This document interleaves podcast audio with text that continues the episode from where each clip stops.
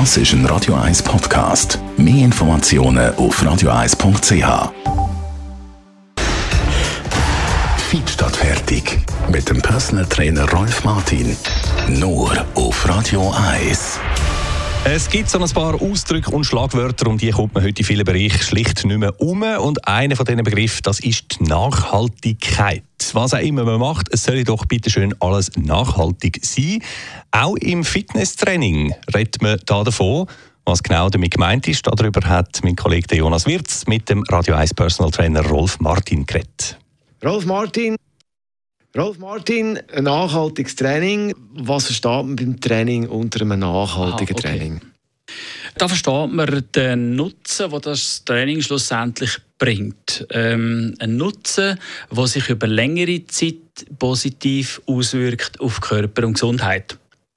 Also eben, wenn man ganz wild trainiert, ist das nicht unbedingt nachhaltig. Nein, so ein äh, Spitzensportler, das sagt mal einer, der extensiv trainiert, der hat äh, unter Umständen mit der Zeit dann mehr Probleme als er vorher gehabt, weil er es eben übertreibt. Das ist nicht nachhaltig, oder? Und das ist äh, dann eben nicht mehr gesund. Also zum Glück bin ich kein Spitzensportler. Jetzt, äh, was ist eben nachhaltiges Training? Also was konkret?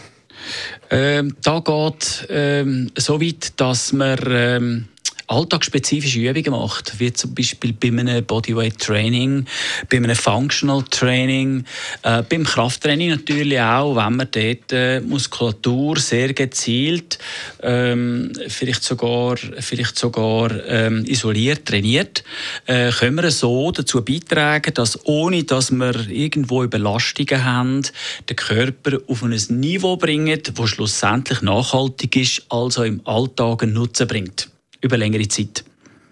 Also kann man sagen, eben, es wichtig ist, dass es ausgeglichen ist, die Bewegung, dass alles trainiert wird und dass nichts übertrainiert wird. Genau, und vor allem, dass eben auch der Kreislauf profitiert, der Stoffwechsel beschleunigt ist und äh, ja, schlussendlich auch zum Gewichtsverlust führt. Weil Nachhaltigkeit, ja, das heißt dann, wir müssen schauen, dass, wenn wir mal abgenommen haben, nicht wieder der Jojo-Effekt eintritt, sondern eben nachhaltig das Gewicht kann gehalten werden.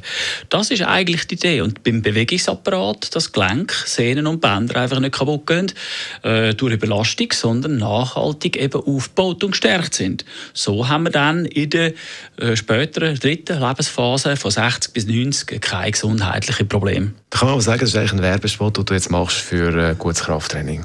Genau, äh, unter Anleitung von kompetenten Leuten natürlich. Wie zum Beispiel unser Rolf Martin, Fitnessexperte. Merci vielmals. Danke.